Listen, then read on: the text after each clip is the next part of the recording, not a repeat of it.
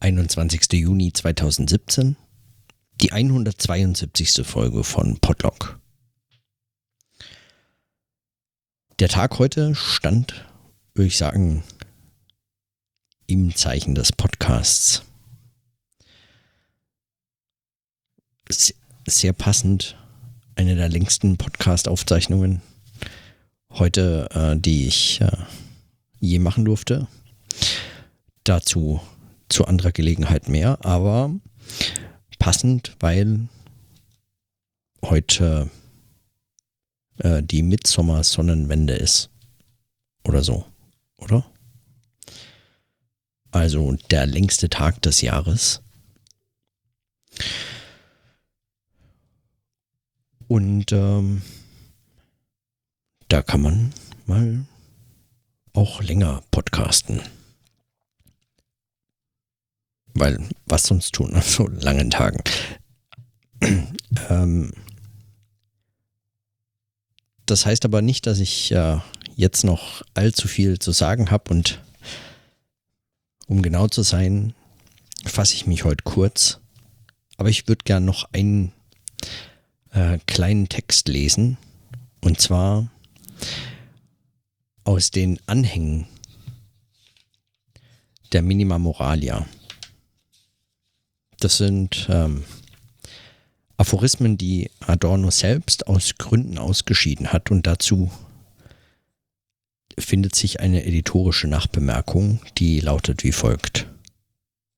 Adornos Minima Moralia wurde zuerst 1951 vom Surkamp Verlag Berlin und Frankfurt am Main veröffentlicht. Eine zweite durchgesehene Ausgabe brachte der Surkamp Verlag 1962 in Frankfurt am Main heraus. Das siebte bis neunte Tausend dieser Ausgabe, das 1964 erschien, stellte die letzte Auflage dar, die zu Lebzeiten des Autors erschienen ist. Ihr folgt der vorliegende Abdruck. Eine kleine Anzahl von Texten hat Adorno zu verschiedenen Zeiten aus dem Manuskript herausgenommen. Seine Gründe dafür waren unterschiedlich. Teils leiteten ihn Erwägungen, welche die Gesamtkonstruktion des Buches betrafen, Teils suchte er inhaltliche Überschneidungen zu vermeiden. Da Adorno sich in keinem Fall von dem Ausgeführten distanzieren wollte, glaubt der Herausgeber der gesammelten Schriften sich berechtigt, diese bislang ungedruckten Stücke in einem Anhang mitzuteilen. November 1979. So kam es also zu diesem Anhang. Der Herausgeber glaubt, sich berechtigt. Ich finde, äh, solche Eigenmächtigkeit äh, muss honoriert werden. Und äh, deswegen lese ich heute einen kurzen Text, der einige der Themen selbstverständlich äh, betrifft, die mich hier schon oft beschäftigt haben. Und so auch in letzter Zeit immer wieder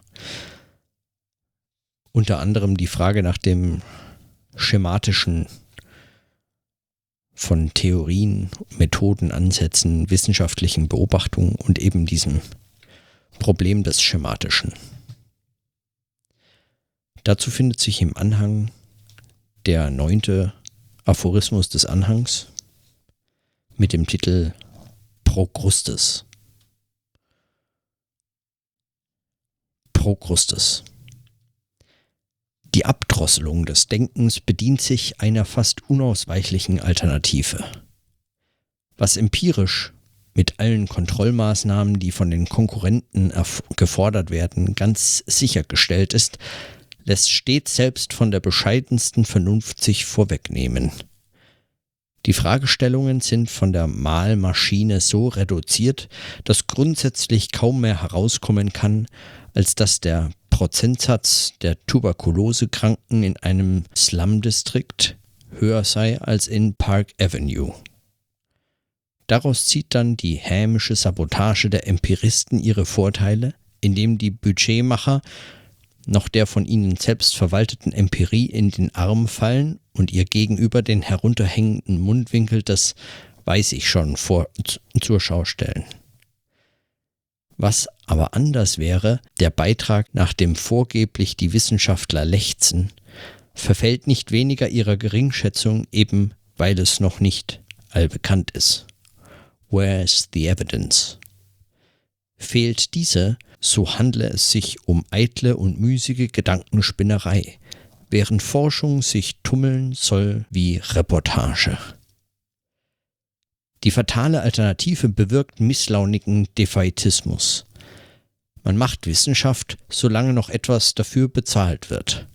Vertrauen aber hat man weder in die Relevanz noch in die Verbindlichkeit der Befunde. Auf den ganzen Plunder würde man verzichten, wenn Änderungen der gesellschaftlichen Organisationsform etwa die Ermittlung des statistischen Durchschnitts überflüssig machten, in dessen Bewunderung die formale Demokratie als bloßer Aberglauber der Forschungsbüros sich spiegelt.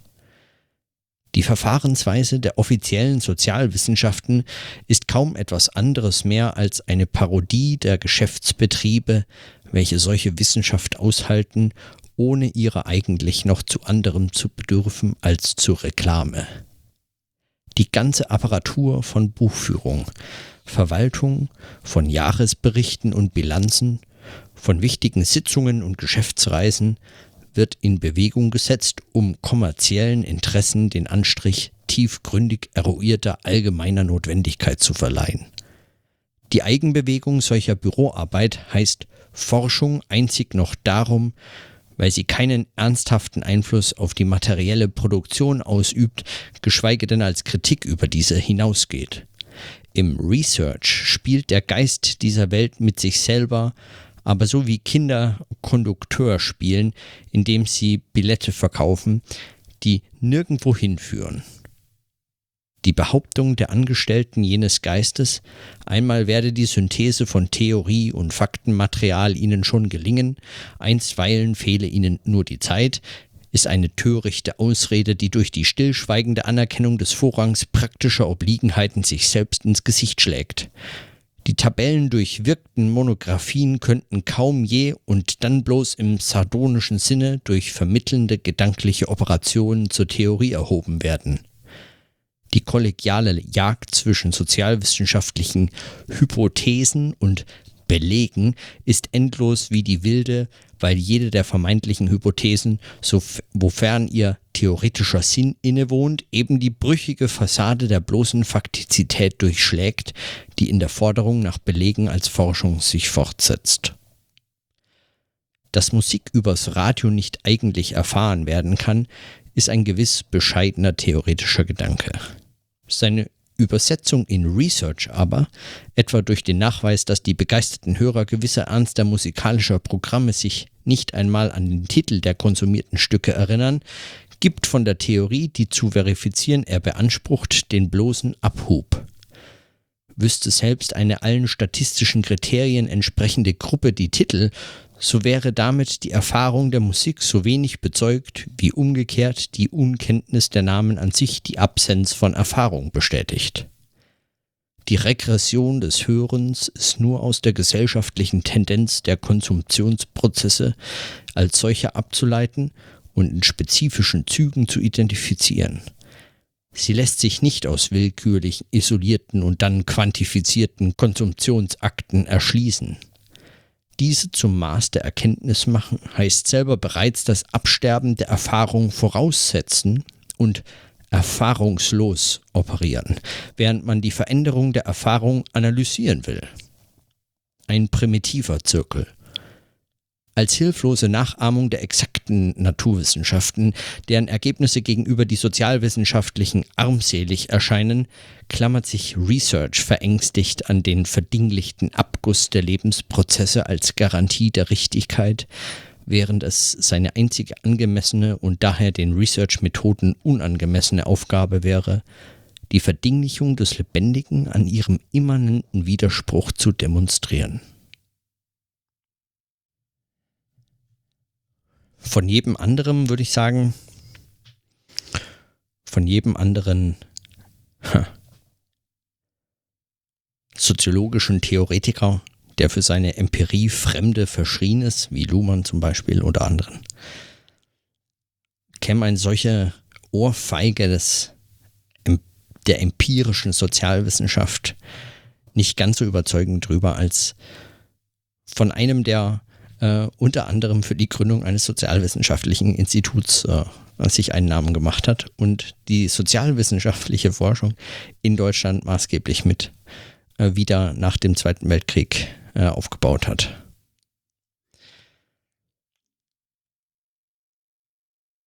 Zugleich begründet das natürlich kaum die Überzeugungskraft dieser, äh, dieser Ideen und Überlegungen, die hier angeführt werden. Aber bei all dem,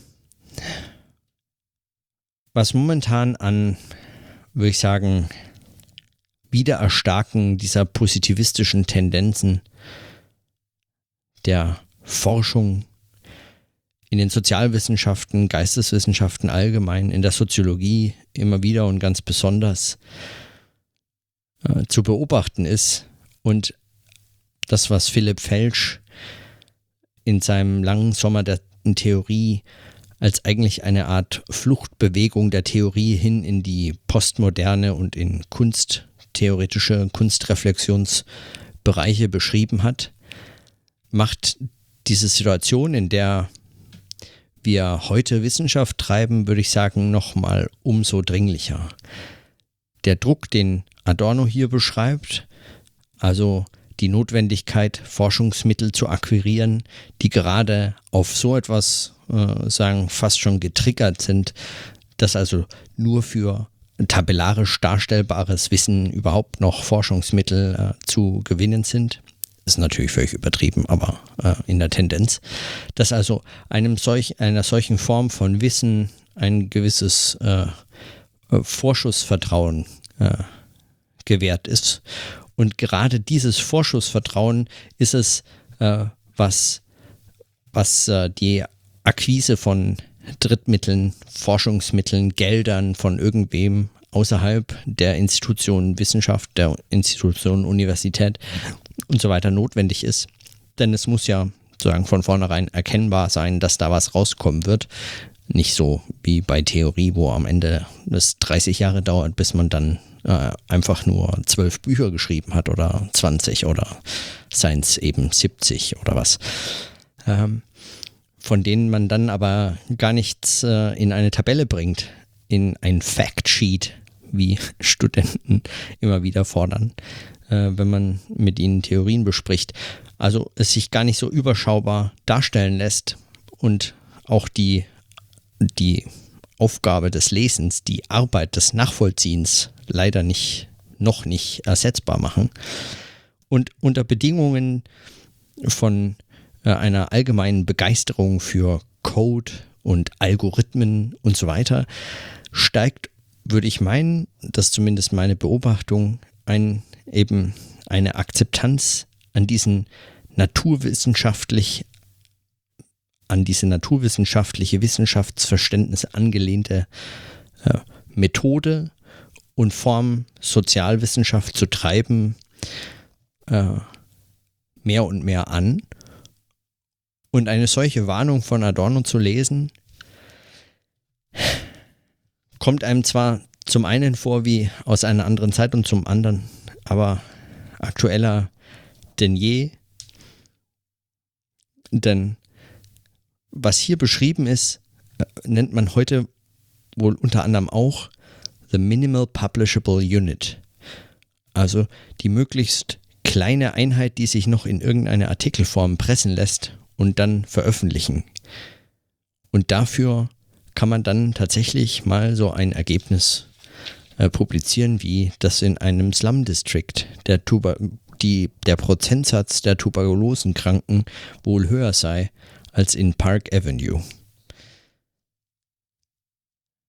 Was für Sozialwissenschaften bisweilen, also auch das natürlich hier polemisch überspitzt, ähm, und heute äh, ist es vermutlich auch da schon bekannt, aber ähm, was für Sozialwissenschaften bis heute meist noch als ein plausibles Forschungsergebnis äh, betrachtet wird. Es reicht oft die Begründung, dass man eben das noch nicht herausgefunden hätte oder genau diese Zahl war bislang noch nicht bekannt. Und so wird dann äh, so werden dann äh, Hypothesen operationalisiert, um damit Belege zu finden. Und der Zusammenhang selber wird auf seine Notwendigkeit, auf seine Sinnhaftigkeit, auf seine Kritikfähigkeit äh, dieser Gesellschaft, dieser Prozesse, die auch ihn selbst, also diesen Forschungsprozess in dieser Form hervorbringt, überhaupt nicht mehr befragt. Meine Befürchtung ist, zumindest äh, momentan, dass diese Begeisterung im Zuge des Medienwandels momentan eine, eine Form von Revival dieser Begeisterung für sinnlose, sinnlose Forschung ähm, erzeugt, äh, von deren Reflexion wir bislang nur hoffen können, sagen, Theorie that yet has to come. Hm. Um mal ein Zitat aus dem anderen Podcast heute äh, zu bringen. Und, und schon auch, weil einfach die Sprache, finde ich, so messerscharf und trocken zugleich,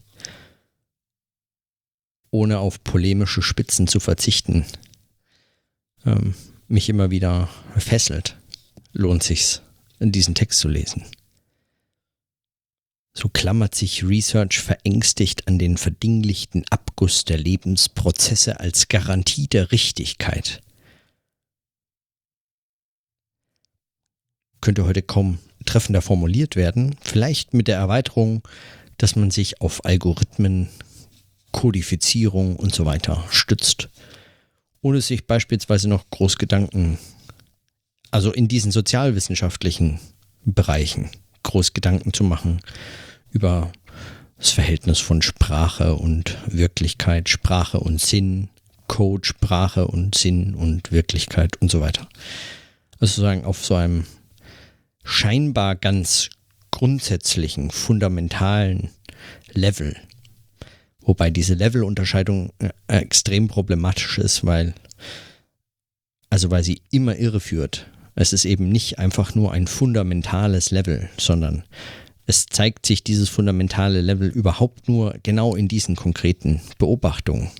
Und umgekehrt, die konkreten Beobachtungen können nicht einfach dieses fundamentale Level outsourcen, es irgendwelchen anderen, möglicherweise den rein theoretisch interessierten oder theoretisch arbeitenden Soziologinnen und Soziologen überantworten.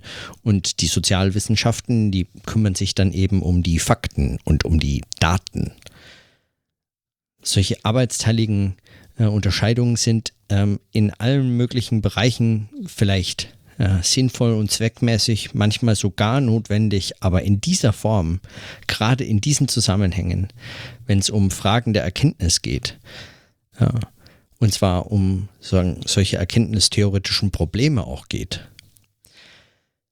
in solchen Kontexten sind sie tatsächlich erkenntnisvernichtend.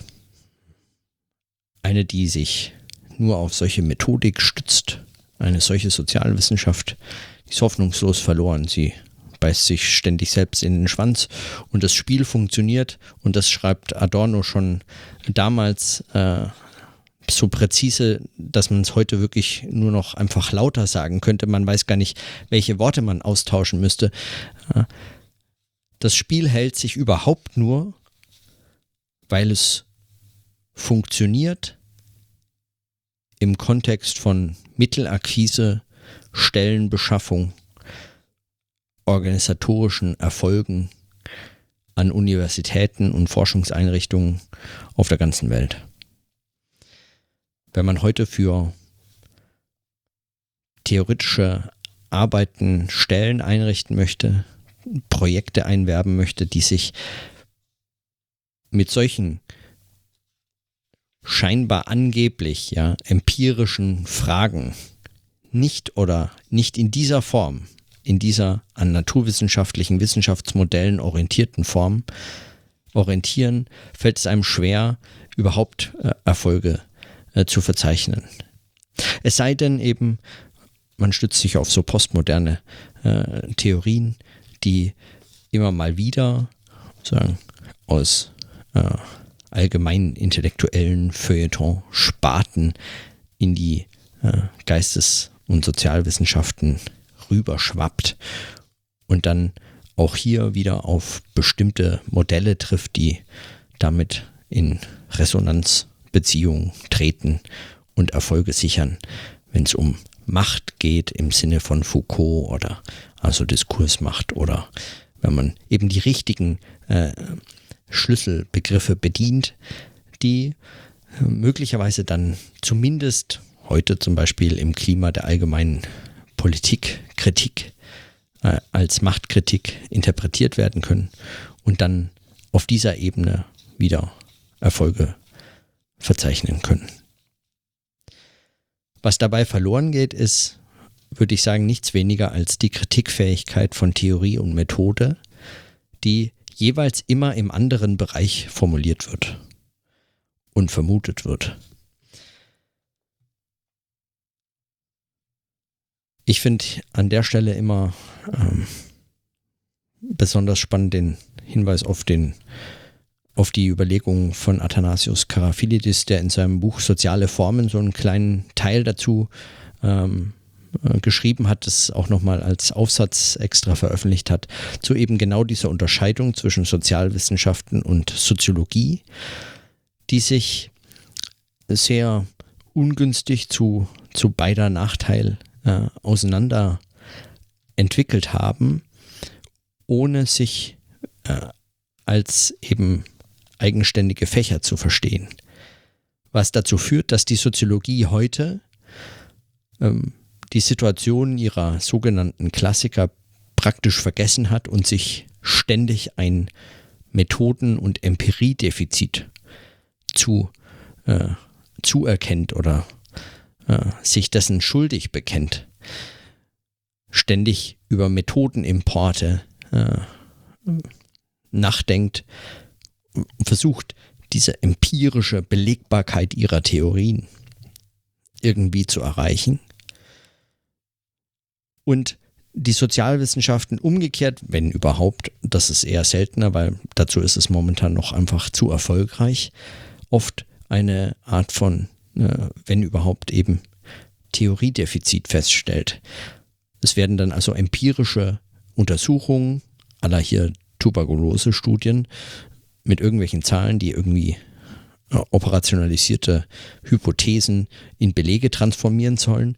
Hinterher äh, wagemutig auf der letzten Seite des äh, als Minimal Publishable Unit veröffentlichten Aufsatz dann noch äh, sagen, mit einem rettenden Sprung, mehr hoffnungsvoll als erfolgreich, an irgendwelche Theorien zu binden versucht. Es geht fast immer schief, bemerkt aber fast niemand. Oder also ne, in den Kontexten zumindest nicht. Weil es geht ja eben um was anderes.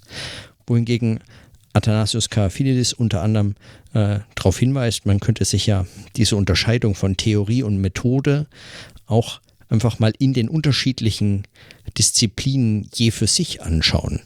Was heißt es denn, Theorie und Methode als in der Soziologie selber verhandeltes, äh, verhandelte Unterscheidung zu betrachten? Und er kommt zu dem Vorschlag, dass eigentlich die Theorien eben die Theorien sind, über die man schon spricht, aber die Methode in der Soziologie zum Beispiel eine Methode der Beobachtung ist, die selbst kaum eine Reflexion erfährt. Was bei den Klassikern noch sehr viel stärker äh, eigentlich herauszulesen wäre. Ja, also äh, Dürkheim und Weber und äh, Simmel und wie sie alle heißen, diese Klassiker des Fachs sind jetzt nicht für ihre äh, empirischen Studien aller äh, hier Tuberkulose oder äh, Musik lässt sich nicht übers Radio richtig erleben, sieht man daran, dass sie die äh, Stücke nicht mehr erinnern, wie sie heißen. Äh, solche Forschung. Äh, in diesen Zusammenhängen waren diese Klassiker jetzt nicht besonders äh, bewandert. Sie hätten, heute müsste man eigentlich äh, sarkastisch beobachten, äh, kaum eine Chance, einen Drittmittelantrag durchzubekommen. Was natürlich viel sagt über dieses Fach. Und umgekehrt in den Sozialwissenschaften könnte man diese Unterscheidung zwischen Theorie und Methode auch äh, neu denken.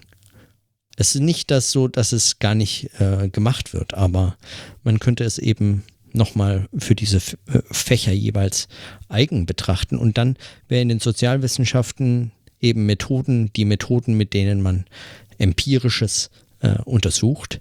Und die Theorie wäre eine Methodenreflexion, Methodologie äh, in dieser Hinsicht.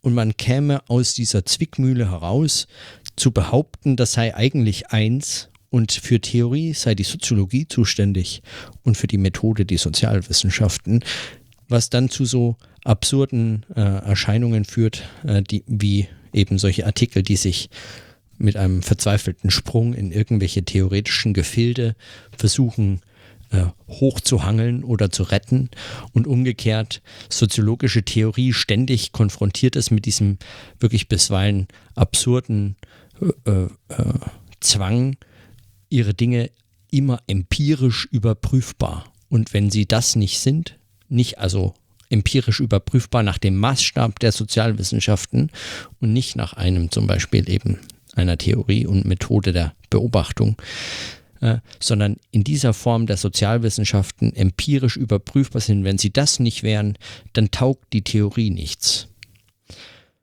Man unterschätzt dabei, würde ich sagen, zum, zu, sowohl die die Komplexität von theoretischen Arbeiten als auch die Komplexität von äh, empirischen Untersuchungen. Und es wird in beiden Kontexten letztlich dadurch unterschätzt. Das wäre der eine Punkt daran, an den ich, äh, den ich daran anschließen würde oder an den ich daran gedacht habe, äh, als ich äh, diesen Aphorismus gelesen habe. Und der andere und äh, ebenfalls ähm, also für Adorno noch viel zentralere äh, Punkt, ist der der Kritik.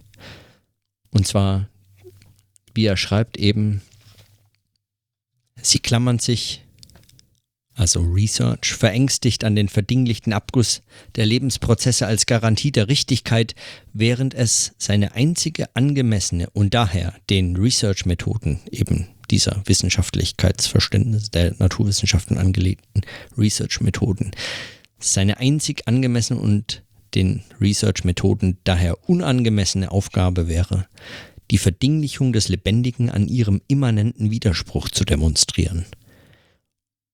Und ein solcher immanenter Widerspruch, diesen zu demonstrieren, also zur Darstellung zu bringen,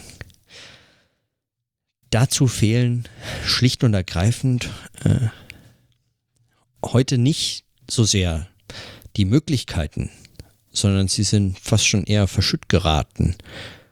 Eine solche Perspektive, die die äh, Methodenreflexion oder Methoden überhaupt eine Theorie der Beobachtung und den theoretischen Zusammenhang solcher äh, so notwendigen Untersuchungen ermöglichen würde, sind heute schlicht, also mindestens schlicht und ergreifend unpopulär.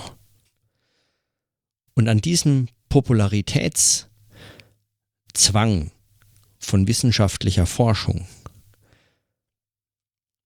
krankt, wenn man das mit dieser Metapher, der nicht ganz unproblematischen Metapher von kranken und gesunden Körpern, äh, also Lebewesen, also auch wieder mit der Lebensmetapher eigentlich, die auch hier Adorno ganz unmetaphorisch einbringt. Erkrankter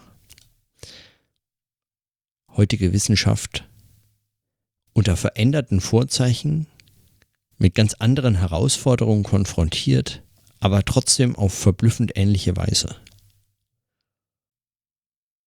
Hm. Man könnte jetzt noch einiges nachtragen, zum Beispiel die spannende Unterscheidung, die Adorno hier macht zwischen Erfahrung und erfahrungslos, also eigentlich eine abgestorbene Erfahrung voraussetzende Form von äh, Empiriehörigkeit, positivistischem Empirieverständnis dieser Naturwissenschaften. Empirie, was ja übersetzt so viel wie Erfahrung heißt, ähm, also einer äh, gerade um die Erfahrung beraubten Erfahrungshörigkeit, tatsächlich einer Perversion dieser dieses Empirie-Gedankens, dieser Idee von Erfahrung. Man könnte sicherlich auch noch die einzelnen Fälle diskutieren und woher er kommt. Man könnte auch noch das mehr oder weniger problematische, die problematische und er gibt es ja zu, eher bescheidenen theoretischen Gedanken diskutieren, dass Musik übers Radio nicht eigentlich erfahren werden kann. Wobei ich natürlich ja, zustimmen würde. Ja, Podcasts sind da eh viel besser. Auch wenn es äh, aufgrund von äh, GEMA zum Beispiel äh, den Podcasterinnen und Podcastern extrem schwer gemacht wird, überhaupt Musik zu verwenden. Ähm, man könnte also auch solchen, ähm, also würde ich sagen, eher überholten kulturkritischen Argumenten, technikfeindlichen Argumenten äh, noch begegnen und müsste diese noch diskutieren. Eben inwiefern sie Argumente sind und welchen Gehalt sie eigentlich haben. Aber das mag jemand anders machen. Oder einfach an einem anderen Tag passieren. Für heute war es definitiv genug Podcast. Für mich. Und äh, deswegen schließe ich meine Notizen. In diesem Sinne, bis morgen.